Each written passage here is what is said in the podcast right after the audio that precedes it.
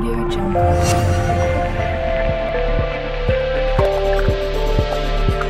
Yo creo en Dios, Radio TV. En esta hora, eh, la persona escogida para traer palabra de Dios es mi esposa Damari. Este, ustedes la conocen bien, ¿sí? Pero no más que yo. Yo la conozco muy bien. Así es que este, ella ha sido el instrumento que Dios ha escogido para que en esta hora podamos tener palabra de aliento, de esperanza, ¿verdad? De consuelo y amonestación. Así es que, Damari, eh, que Dios te bendiga nuevamente por esta buena disposición que tú tienes de compartir el mensaje y esperamos que Dios, como en otras ocasiones, te use poderosamente. Así es que el tiempo es tuyo. Gracias. Un feliz sábado para cada uno de ustedes, hermanos. Que la paz de nuestro Dios pueda llegar y tocar cada uno de nuestros corazones. Es para mí un gozo y alegría poder ver a algunos hermanos que no le había visto. Yasnaya, que Dios te bendiga, Jim, qué bueno verles por acá. Los hermanos de Middletown, de Spring Valley, aquellos hermanos de Harvester y amigos también que visitan nuestra iglesia, nuestra iglesia del aire porque somos una iglesia que ahora no tiene barrera para la gloria de Dios. Qué gozo y alegría ver que cuando el enemigo intenta tronchar el que la palabra de Dios sea esparcida, sucede algo, eh, se reverte, ¿no? Sucede lo contrario, inclusive llegamos a más lugares para gloria y honra de nuestro Dios. Por eso en esta mañana estamos gozosos y estamos contentos de poder compartir la palabra de Dios y de poder decirle al mundo que Cristo viene ya. Por eso alabamos el nombre de Dios en esta mañana.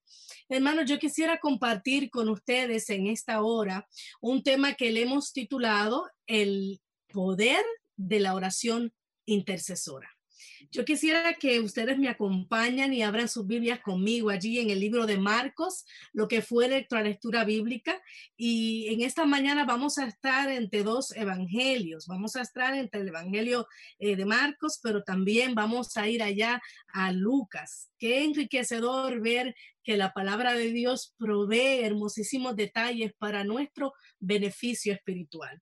En el libro de Marcos capítulo 2, versículo 1 se nos dice que en cierta ocasión Jesús entró Jesús otra vez a Capernaum. La palabra de Dios identifica a Capernaum como el lugar donde se va a desarrollar eh, lo que diríamos en inglés los maestros el setting, ah, donde la historia eh, toma lugar. Y dice la escritura que Jesús estaba en Capernaum. Capernaum entonces en este momento se convierte en la sede, en la sede central sobre la cual el Señor Jesús iba a desarrollar su ministerio, iba a tocar vidas eh, y de esta manera también impactar muchos lugares. Qué maravilloso conocer que en la actualidad, en el 2020, la sede del Señor Jesús es nuestro planeta Tierra. Alabamos el nombre de Dios porque reconocemos que para Dios no hay eh, tiempo, no hay lugar que lo pueda contener. A través del Espíritu de Dios, Cristo Jesús, así como llegó a Capernaum, en esta mañana llega a nuestro estado de New York, llega también a Massachusetts, llega a todas partes de la tierra, de donde usted, amigo que me escucha, se encuentra y nos acompaña. Pero dice la palabra de Dios que en esta ocasión en la que Jesús entró otra vez a Capernaum, después de muchos días, y la Biblia como que da demasiados detalles, si usted me sigue, amigo que me escucha, al mencionar que Jesús otra vez y luego dice, después de algunos días, recalcando que el ministerio de Jesús era un ministerio constante. Y no solamente eso, sino que la palabra de Dios nos dice que Jesús entró a Capernaum después de algunos días. Más adelante usted va a poder entender por qué la Biblia especifica que Jesús entró después de algunos días. Sigue diciendo, y se oyó que estaba en casa. Saben ustedes, es maravilloso cómo las buenas nuevas de salvación se riegan como se riega en la primavera las semillitas. No sé cuántos de ustedes han tenido el privilegio o tuvieron el privilegio cuando eran niños de ver esa florecita, creo que se llama eh, el, diente de león, que usted la sopla, la hace, y, la ¿y qué pasa con las semillitas? Se esparcen, se esparcen por todos lugares. Y yo recuerdo que cuando era niña me encantaba llegar a donde estaban esas semillitas para poder soplarlas y que ellas se esparcieran. Qué maravilloso entender que donde Jesús llegaba, las buenas nuevas de esperanza, de fortaleza, de sanidad, de paz, se esparcían como esas semillas que vimos nosotros y hemos visto todavía. Ahora bien, si nosotros vamos al capítulo 1, usted va a poder entender el por qué Jesús se había ausentado un poco de esta sede de Capernaum, donde él iba a realizar sus milagros. Vamos a ir al capítulo 1, versículo 32, para que podamos entender eh, en qué en qué circunstancias se da esta visita de Jesús a Capernaum después de un suceso que había ocurrido.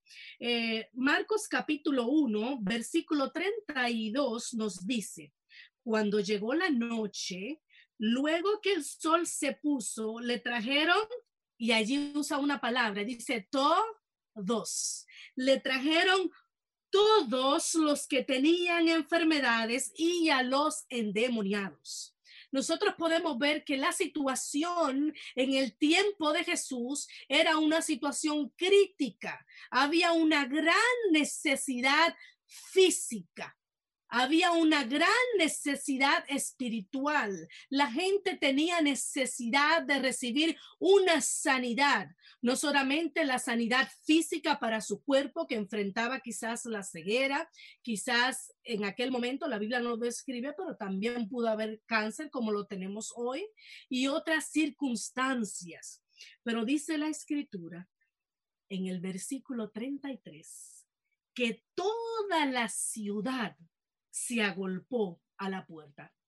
Amigo que me escuchas y hermano, en esta mañana yo quiero decirte que la gente había reconocido en Cristo Jesús una fuente de poder y de esperanza. La gente de Capernaum y las ciudades vecinas había entendido que en ese Jesús Nazareno, que en ese carpintero había algo más que un ser humano. La gente había entendido que en Cristo Jesús había poder para sanar y para restaurar. Alabado sea el nombre de Dios. Yo no sé si ustedes, hermanos, se van ubicando conmigo. La misma necesidad que hubo en este tiempo en Capernaum es la misma necesidad que existe en el 2020. En este momento, si usted y yo analizamos las circunstancias que rodean a nuestro planeta Tierra, podemos entender que hay mucha necesidad. Y yo tengo la certeza de que si visualmente pudiéramos tener a Cristo Jesús ahora, aunque sabemos que lo tenemos por el Espíritu Santo, sería el mismo caso que hubo en Capernaum. El versículo 37 añade aún más detalles de este mismo capítulo. Dice, y hallándole le dijeron, Jesús, todos te buscan. Todos buscaban a Jesús. La escritura dice que todos buscaban a Jesús porque había una necesidad especial en cada uno de ellos. Hermanos, allí había matrimonios que estaban al punto del divorcio. Allí habían hijos que estaban eh, sucumbidos en los vicios, que estaban alejados del camino del Señor. Habían personas que estaban siendo molestadas por el enemigo. Habían personas deprimidas, habían pobres, habían viudas, habían eh, niños huérfanos, había una situación difícil, pero en medio de esta situación difícil, el pueblo reconocía que en Cristo Jesús había lo que ellos necesitaban. Ahora bien, Volvamos al capítulo 2. En medio de esta situación que hemos pintado para que usted y yo entendamos, dice la escritura que Jesús entra a Capernaum. Y al Jesús entrar a Capernaum, mis hermanos, dice que la gente comenzó a esparcir la voz.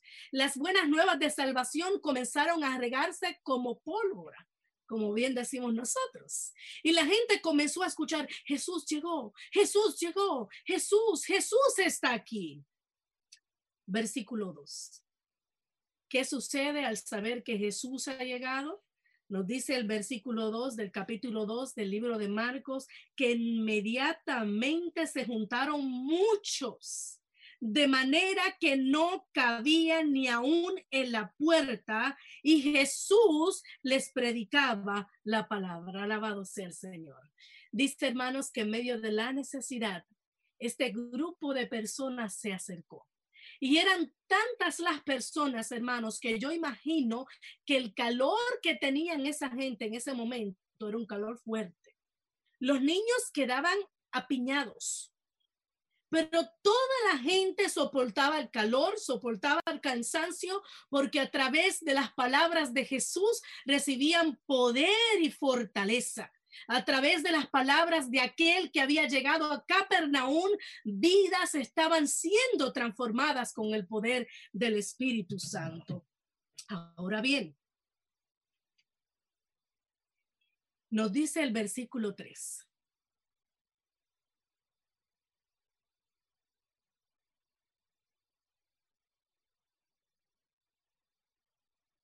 Leyendo la necesidad del pueblo, nos dice el versículo 3, que entonces vinieron a él unos.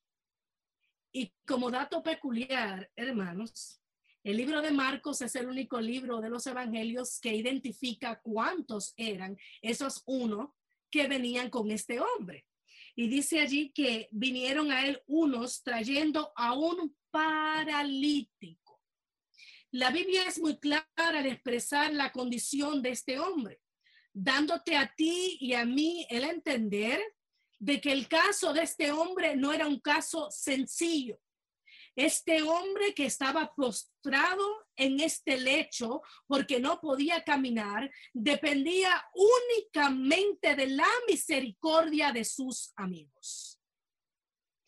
Nuestro mundo enfrenta una crisis muy particular tenemos personas que aunque no están quizás físicamente en un lecho, están atados de manos y de pies como lo estaba este paralítico. Personas que ahora mismo por sí mismo no pueden hacer nada para sobrellegar la carga, el dolor y la enfermedad que tienen personas que han sido combatidas con el virus, personas que simplemente están a la merced de los doctores y a la gracia de Cristo Jesús. Así que la misma condición que tenía este paralítico es la misma condición, amigo, que me escuchas, que muchas personas enfrentan hoy en la actualidad. Ahora bien, me llama la intención, me llama la, atención el que la Biblia eh, nos da detalles específicos de la circunstancia en que este paralítico llega a escuchar a Jesús. Y dice la escritura que este paralítico, lógicamente, no podía caminar, así que no podía venir solo. Llegó acompañado. Este paralítico llegó con cuatro personas con él. Qué maravilloso, amigo y hermano, cuando usted y yo enfrentamos problemas y dificultades, ver que hay amigos que se nos acercan. Qué maravilloso escuchar una llamada telefónica en medio de la crisis diciendo, amigo, estoy orando por ti. Qué maravilloso entender que en medio de la dificultad que usted y yo podamos enfrentar ahora, en este sábado, no estamos solos. Qué maravilloso entender que así como el paralítico, usted y yo tenemos una iglesia, unos hermanos que aunque no somos eh, eh, de sangre, pero sí somos a través de la sangre de Cristo.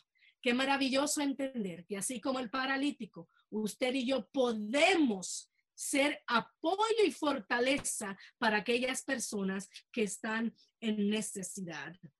Así que este paralítico, nos dice la escritura, era cargado por estos cuatro amigos. Estos amigos, mis hermanos, eh, habían escuchado que había un hombre llamado Jesús en Capernaum que no solamente hacía milagros, sino que no hacía excepción de personas. Era un hombre especial porque en él había algo que no había ni aún en los líderes religiosos preparados de aquella nación. Era un hombre, mi hermano, que su humildad, su amor sobrepasaba eh, la experiencia que ellos habían tenido con otras personas. Así que el paralítico, imagino yo, llamó y dice eh, el deseado también, hermano, que me llamó la atención este dato, que la idea de ir a ver a Jesús, la idea de que este plan se realizara, no solamente fue de los amigos, sino que salió del mismo paralítico. Sabes, para que Dios pueda obrar un milagro en tu vida y en mi vida, nosotros tenemos que abrirle nuestro corazón al Señor. Así como el paralítico, usted y yo tenemos que reconocer que tenemos una necesidad para que el Señor se pueda encargar de lo que la mano humana no puede lograr. Ahora bien, yo quiero que ustedes me acompañen. Le dije que vamos a estar entre dos evangelios. Me gusta también eh, el detalle que nos dice eh, Lucas acerca de, de esta historia. En Lucas vamos a ir al capítulo Lucas, vamos a ir al capítulo 5, versículo 18, y vemos la misma historia, pero algunos detalles un poco diferentes. Lucas 5, 18 nos dice, y sucedió que unos hombres que traían en un lecho a un hombre que estaba paralítico, buscaban algo. La Biblia utiliza un verbo para describir lo que los hombres buscaban. Y dice allí, aquellos hombres procuraban Aquellos hombres procuraban llevarle adentro y ponerle delante de él. Sabes, amigo que me escuchas, cuando yo leo estos pasajes bíblicos, puedo entender que tú y yo hemos, sido llamados a interceder. Estamos viviendo en un tiempo tan crítico en el que usted y yo estamos atados de manos y lo único que podemos hacer es interceder, traer a nuestros amigos, a nuestros familiares a los pies de Cristo. Estos hombres que acompañaban a este hombre paralítico, no sabemos sus nombres, entendieron que su obligación como siervos e hijos de Dios era interceder por su amigo. Sabes, esa intercesión no fue fácil. No había vehículos en ese momento. No había sombrillas para tapar el sol. No sabemos qué distancia tuvieron que caminar estos hombres cargando en el lecho, uno en cada esquina, a este amigo hasta la casa donde había Jesús, donde estaba Jesús. Dicho sea de paso, eh, se cree que fue la casa de Pedro, porque ahí fue también donde se desarrolla la historia del capítulo 1 del libro de Marcos, donde estamos leyendo pero sí sabemos que estos amigos tomaron su tiempo, dejaron la comodidad del hogar para presentar a este amigo a los pies de Cristo. Pero saben, en el momento en que usted y yo intercedemos por una persona, no todo será color de rosa. Aquellos amigos dijeron, bien, fabuloso, inventaron un lecho, eh, fueron a caminar, pero cuando llegan a la casa de Pedro, se consiguen con otro problema había una multitud grandísima, una multitud que impedía el paso de su amigo en necesidad a los pies de Cristo. Recordemos que el propósito principal de estos amigos, nos dice eh, Lucas capítulo 18, era procurar llevarle y ponerle delante de Cristo. Sabes, amigo que me escucha, yo no sé qué es lo que a ti se te ha dificultado cuando oras por un amigo. Pero déjame decirte que cuando tú oras, el Señor se mueve de manera poderosa.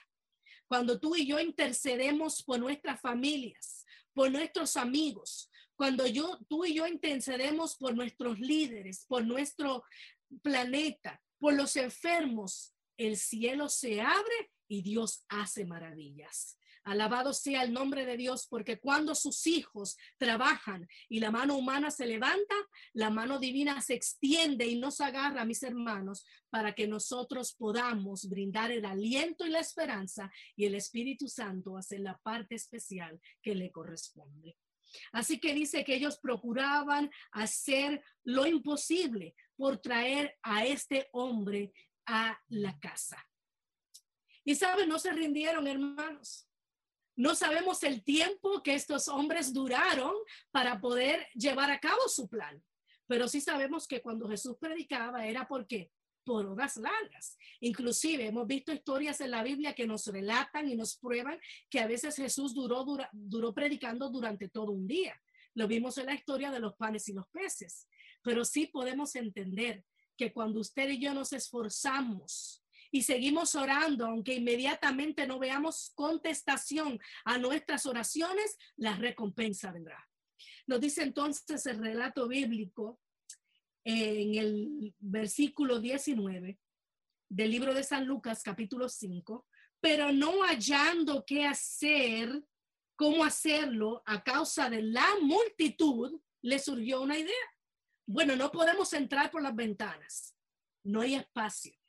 No podemos entrar por la puerta porque no hay cabida.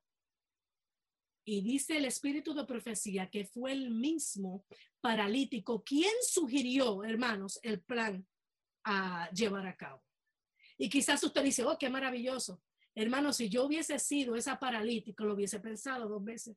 Usted sabe lo que es que usted va a estar subiendo de un techo. Usted no sabe la distancia que tenía ese techo. Usted no tiene una camilla como la de los paramedics ahora que tienen correa. No, no era así, hermanos. Era usted sujetarse y por la gracia de Dios ir impulsado. Pero dice la escritura que este paralítico tenía un deseo por sentir el toque de sanidad de Dios que estuvo dispuesto a hacer algo que médicamente era algo que para la salud él era imposible. Los médicos le hubiesen dicho, no lo hagas, porque si te caes de allá arriba, ya no serás paralítico, ya serás qué? Serás muerto, vas a descender. Pero es interesante, mi hermano, el, el, nosotros poder analizar qué estamos dispuestos tú y yo a hacer para recibir la bendición de Dios. Debemos recordar, hermanos, que para nuestro Dios, un día es como tres segundos. Dios habita fuera del tiempo y lo he dicho en muchas ocasiones. Humanamente para nosotros es difícil cuando oramos un año, dos años, quizás llevamos dos semanas orando para que el, hermano que le dio el virus se levante y vemos que no se levanta, pero tenemos que entender que Dios habita fuera del tiempo. Y también tenemos que entender, hermanos, que a los que le aman a Dios, todo obra para bien y glorificamos el nombre de Dios porque entendemos que aún en el dolor y en la dificultad, el Señor se ha de glorificar. Dice la escritura entonces que no hallando cómo hacerlo a causa de la multitud, el paralítico tiene una idea. Y el paralítico le dice en el versículo 19, entonces que suban que su camilla. Wow. Hermanos, ¿cómo lo hicieron? Yo no tengo la remota idea pero sí sé que el Espíritu de Dios aclaró su mente y trajo ideas para que este hombre pudiera ser llevado a los pies de Cristo. El Espíritu Santo trajo a su mente el que subieran encima de la casa por el tejado y le bajaron con el lecho, poniéndole entonces en medio delante de Jesús, delante de Jesús. Gloria a Dios. Aparentemente la manera en que esta casa estaba eh, confeccionada, confeccionada era diferente a la de las casas de hoy. Nosotros ahora mismo lo que estamos, eh, lo que están en el Caribe, las casas son de cemento. Si usted hubiese querido bajar a un paralítico, lo hubiese sido muy difícil porque tendría que romper el techo de cemento. Sin embargo, esta casa lo que tenía eran tejas por lo tanto, para los hombres era un poco más fácil, solo había que remover las tejas que estaban en el lecho para que hubiera un agujero bastante grande por el cual pudiera pasar este hombre y llegar a su meta, que era los pies de Cristo. Ahora vamos a volver nuevamente al libro de Marcos, capítulo 2, versículo 4. Estamos en la misma historia, pero vista desde puntos de vista diferentes. Nos dice Marcos allí, el versículo 4, y como no podían acercarse a él a causa de la multitud, descubrieron el techo de donde estaba y haciendo una abertura, bajaron el lecho en que yacía el paralítico. Hermano, yo quiero que usted visualice conmigo en este momento. Está este hogar donde está Jesús predicando. La multitud está rodeando la casa y en medio del sermón de Jesús, imagino yo, comienzan a caer unas pajas del techo. En medio de ese sermón comienza a haber un ruido y todas las miradas de ese momento sacan a Jesús y se dirigen ¿dónde? Al techo. Y la gente comienza a mirar de arriba y comienza a sorprenderse. Y me imagino que los niños comenzaron, ¡Ah! ¿qué es eso? Papi, mami, alando el vestido de su madre, mira lo que hay allá. Hay un hombre bajando del cielo. Miren eso. Y comienza a bajar entonces ese paralítico. Los amigos que estaban allí simplemente sujetaban las cuerdas o aquellos que utilizaron para poder bajar al paralítico, pensando que si no la sujetaban bien, su amigo podría recibir más heridas. Así que imagino que Jesús da un paso para atrás para que entonces este lecho pueda ir bajando. Hermanos, y qué maravilloso saber que en medio de la cosmoción, en medio de esta situación que para algunos era incómoda porque era una interrupción aparente, pero para otros era la única esperanza, Cristo Jesús ya tenía un plan preparado. Alabamos el nombre de Dios porque a pesar de lo que podamos enfrentar usted y yo ahora, Cristo Jesús tiene un plan trazado para nuestras vidas. Él conoce el fin desde el principio y ha provisto esperanza y salida y fortaleza para usted y para mi hermano. Simplemente tenemos que orar, tenemos que interceder, tenemos que presentarnos ante Cristo para que todas las cosas que nos afectan y nos impiden caminar a Cristo puedan ser desechas. Dice la escritura entonces en el versículo, eh, en el versículo 5 del capítulo 2 del libro de Marcos, que al ver Jesús, al ver Jesús, la fe de ellos, y aquí me voy a detener. Es maravilloso experimentar el poder transformador de la oración. Si yo preguntara en esta mañana cuántos de ustedes han experimentado el poder de una oración contestada, el gozo y la alegría, sé que muchas manos se levantarían. Sé que muchas manos se levantarían para decir que Dios es real porque lo hemos experimentado. Pero déjame decirte que hay un poder especial en la oración intercesora. Quisiera compartir con ustedes una cita eh, del Espíritu de Profecía, una cita del libro Testimonios para la Iglesia, eh, tomo 6, y dice aquí, esta obra requiere que velemos por el bien de las almas, como quienes hemos de dar cuenta. Sabes, hermano, no es simplemente un privilegio, es una responsabilidad de usted y mía el poder interceder por las almas. La ternura de Cristo ha de inundar el corazón del obrero. La ternura de Cristo, hermano, ha de inundar su corazón y mi corazón para que nosotros podamos entender, hermano, para que nosotros podamos entender que somos llamados a interceder por las personas. Si usted siente amor por las almas, revelará un tema de preocupación por ella.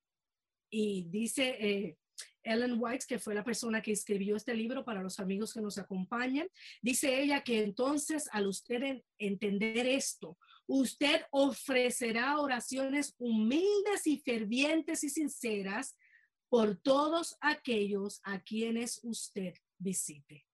Entendemos nosotros que nuestra necesidad, hermano, poder interceder en este momento por aquellas personas que están en necesidad Sabes, nosotros intercedemos en cada culto que hacemos aquí online, pero me llama la atención algo. ¿Cuántos de ustedes y amigos que nos acompañan a través um, de Zoom han recibido eh, algún pedido de oración? Levante su mano. ¿Cuántos de ustedes han recibido en algún chat, veo manos que se levantan, personas que dicen, oren por mí? Usualmente la gente pone una manita así, ¿verdad? En el chat que está orando. Pero seamos sinceros, ¿cuántas veces usted ha traído ante los pies de Dios las peticiones por esas eh, personas que le han pedido. ¿Sabe? No es simplemente un privilegio, es como dije, una qué? Obligación. Usted y yo tenemos que interceder por estos amigos, tenemos que presentarlos ante Cristo. Dije en una ocasión anterior que si usted es un poco olvidadizo, cree una caja de peticiones, colóquela en su hogar, mantenga allí el nombre de las personas y usted simplemente de manera general intercede a Dios por las peticiones que han sido allí depositadas. Sigue diciendo entonces eh, la escritura que al ver Jesús la fe de estos hombres, al ver Jesús no solamente la fe, sino que nosotros entendemos que la fe se demuestra a través de qué? De las obras a través de las obras. La fe de estos hombres no solamente había hecho que ellos oraran, que ellos clamaran por su amigo, sino que ellos sacrificaran de su tiempo para traer a, a su amigo a los pies de Cristo. Podemos entender entonces, hermano, que tú y yo debemos demostrar nuestra fe en Cristo a través de nuestras obras. Alabamos el nombre de Dios porque la iglesia adventista es una iglesia que demuestra su fe a través de sus obras. Es una iglesia que a nivel mundial ha trabajado de manera especial en favor de los necesitados y todavía en medio de esta crisis es una iglesia que trabaja por sus hijos. Alabamos el nombre de Dios por ello. Dice Jesús entonces que al ver la fe de estos hombres, que la había movido a hacer algo inesperado, Jesús dice al paralítico, y en este momento, cuando Jesús habla al paralítico, yo quiero que tú visualices que ya el paralítico no estaba bajando del, del techo, en su lecho. El paralítico ya estaba a los pies de Cristo. Jesús estaba allí parado en esa casa donde casi no había espacio para moverse, pero en medio de la dificultad, cuando esa camilla comienza a bajar, el paralítico desciende a los pies de Cristo Hermanos, y esta escena que viene a continuación es la más la más especial. Yo imagino que, que la mirada de Jesús tierna, apacible, esa mirada llena de amor, se posó sobre el paralítico. Y ahora Jesús no simplemente estaba a una distancia, sino que dice la escritura que Jesús le dice al paralítico unas palabras que tocarían y que estremecerían la vida de otros oyentes que estaban allí. Antes de mencionar las palabras, yo quiero que tú entiendas que en este grupo se encontraban los líderes religiosos, había maestros de la ley, estaban los fariseos. Claro está, Marcos no lo especifica. Sin embargo, el libro de Lucas lo menciona eh, al principio del relato. En Lucas capítulo 5, eh, que fue donde estábamos ahorita, versículo 17 dice, aconteció un día que él estaba enseñando y estaban sentados los fariseos y los doctores de la ley. Y no solamente eso, sino que habían venido de todas las aldeas, Galilea, Judea, Jerusalén, y el poder del Señor estaba con él para sanar. Alabado sea el Señor. Y dice que en medio de esta dificultad, hermanos, en medio de esta crisis, allí habían creyentes, allí habían personas que tenían fe en el Señor, pero también había un grupo que no tenía fe. Allí había un grupo que lo único que buscaba era evadir, era contradecir, era buscar algo que pudiera eh, acusar a Cristo y su ministerio.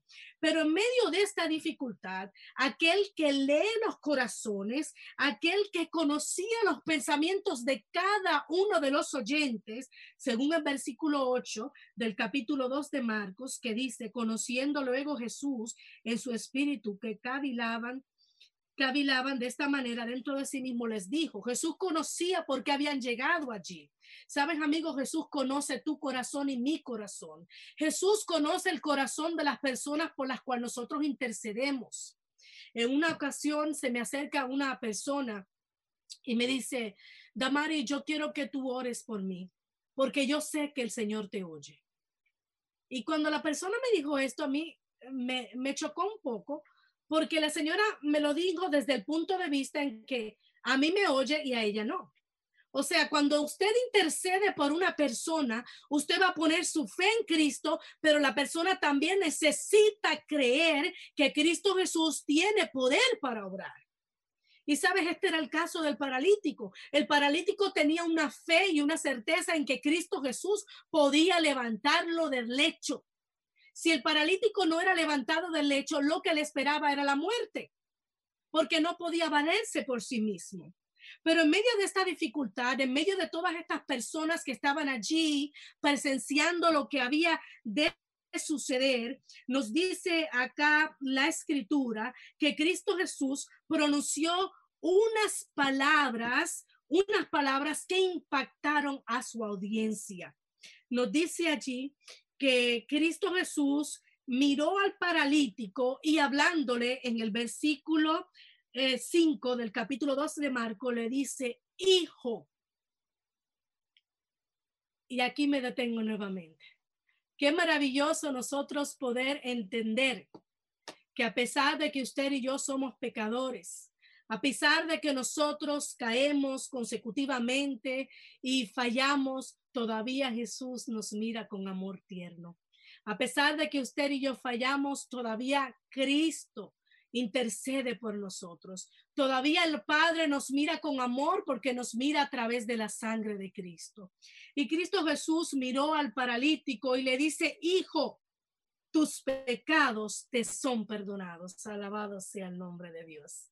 Hermanos, en aquella eh, habitación de la casa hubieron sentimientos encontrados en este momento. Por un lado, había gozo, había alegría, había esperanza, había fortaleza, pero por el otro lado había confusión. Los amigos que habían llevado al paralítico lo habían llevado para recibir la sanidad que física. No estaban hablando de ninguna sanidad espiritual del alma.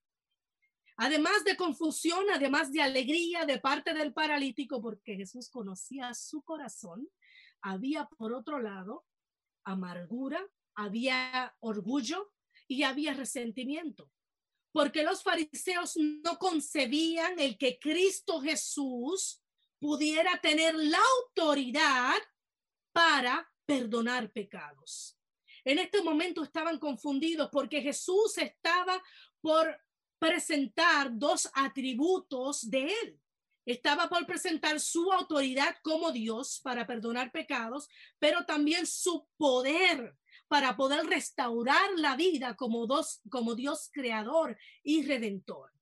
Y saben, me llama la atención el hecho de que cuando Jesús pronuncia estas palabras especiales, nos dice la escritura entonces y desvía el foco del paralítico y se enfoca allí donde están los fariseos y dice, estaban allí sentados algunos de los escribas, los cuales cavilaban en sus corazones porque había, y pensaron entre ellos, ¿por qué habla así este? Blasfemias dice, ¿quién puede perdonar pecado sino solo Dios?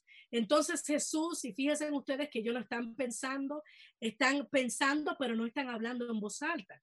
Y entonces Jesús, que conoce cada pensamiento de nuestras mentes, que conoce los motivos que mueven nuestras acciones y nuestro proceder, les dice, ¿por qué caviláis así en vuestros corazones? Y Jesús ofrece una pregunta.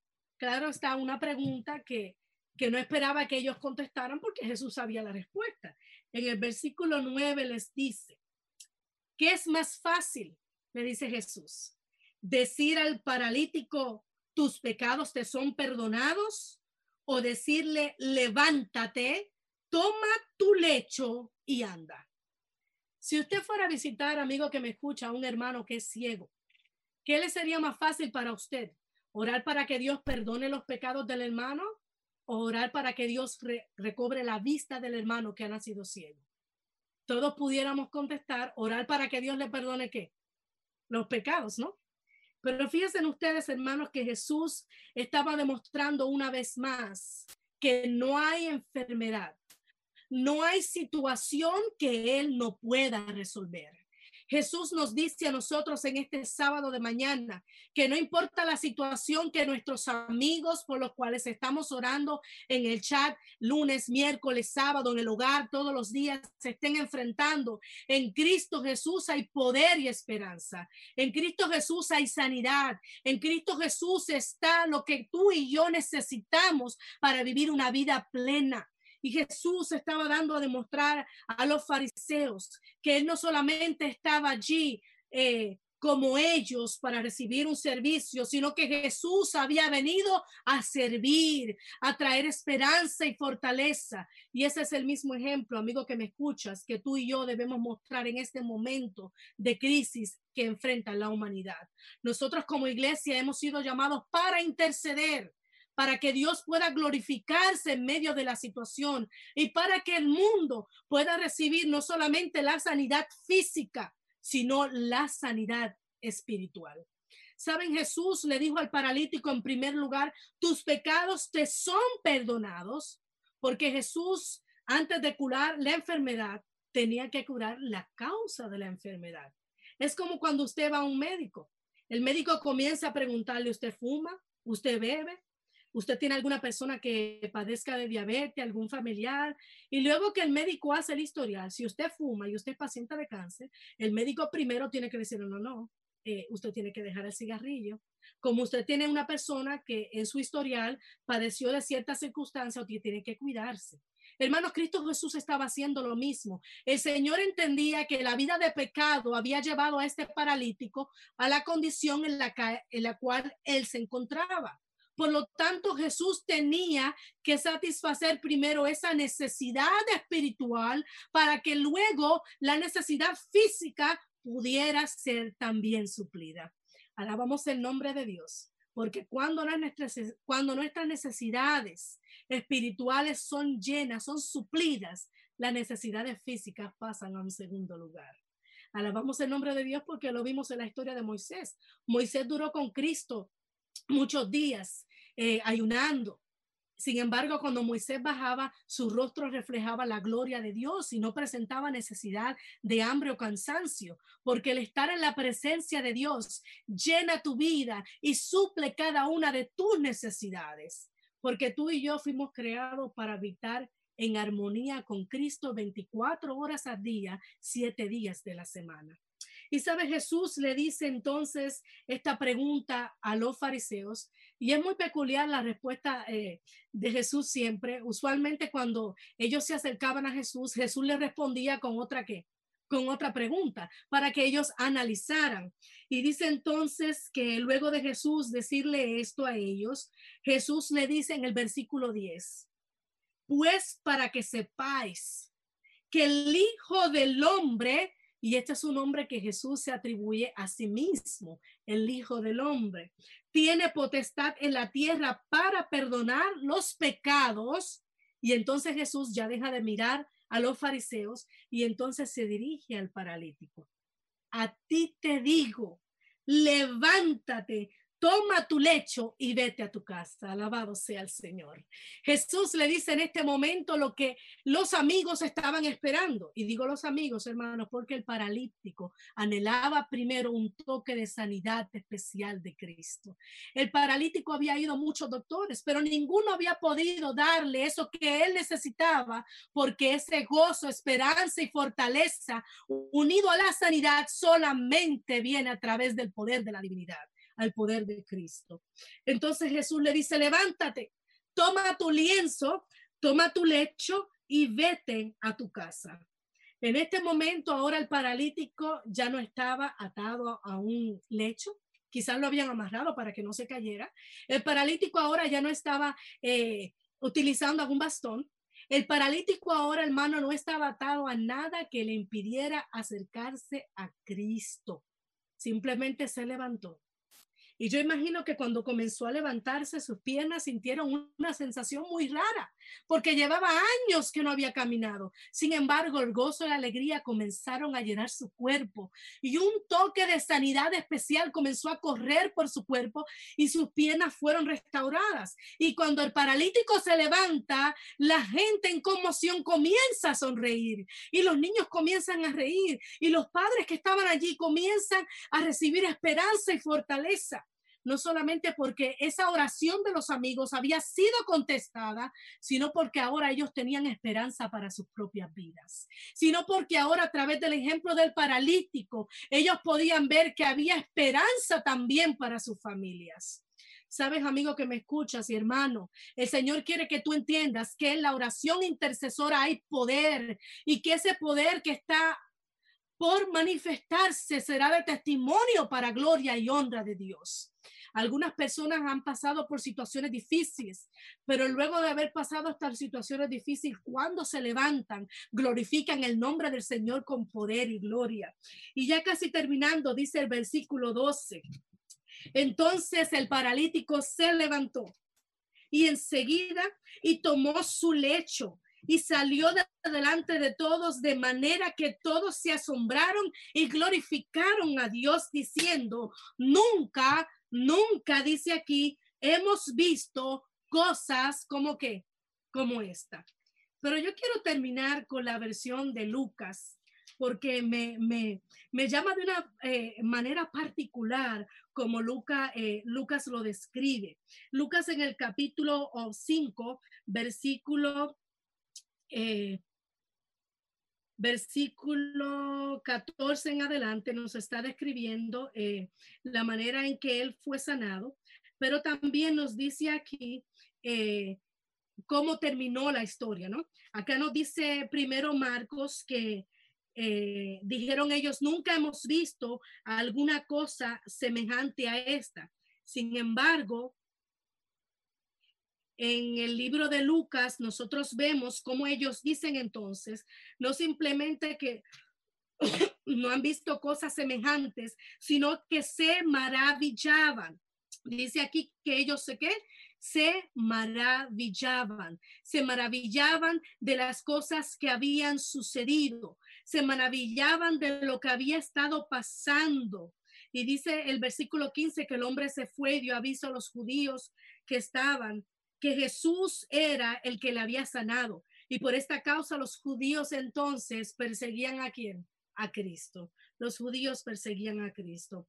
Ahora bien, hermano que me escuchas, yo quiero que tú entiendas en esta hora que las mismas maravillas que Cristo hizo por este paralítico, Él quiere hacerla por nuestros amigos. Hemos visto cómo durante estas últimas semanas hemos colocado allí nuestras peticiones. Hemos visto peticiones vez tras vez y quizás, amigo que me escuchas, tú eres uno de los que has colocado tu petición, pero todavía no has visto al Señor glorificarse. Quiero decirte que no temas que no desmayes, que sigas orando, que sigas intercediendo con nuestros amigos para que el Señor pueda glorificarse en su hora y tú puedas ver la gloria de Dios a través de esa petición. El Señor te llama hoy, hermano que me escuchas, a que sigas intercediendo, a que traigas a tus amigos, a que traigas a tus hijos, a que traigas tú a aquellas personas que necesitan a los pies de Cristo que sigas intercediendo para que el Señor pueda glorificarse de una manera especial. Levanta tu mano, tú que estás allí, si quieres seguir intercediendo por alguna persona. Aquellos hermanos que están en Zoom, que tienen alguna petición, yo les voy a pedir que levanten su mano. En este momento queremos nosotros eh, orar de una manera muy especial en esta última oración que vamos a tener, para que el Señor de una manera poderosa pueda interceder. Nosotros queremos simbólicamente traer a nuestros amigos como este paralítico a los pies de Jesús. Probablemente hay un techo que no te deja pasar, pero yo quiero decirte que el poder de Cristo puede sacar lo que sea que esté cubriendo, el que impidiendo que esa petición pueda ser contestada.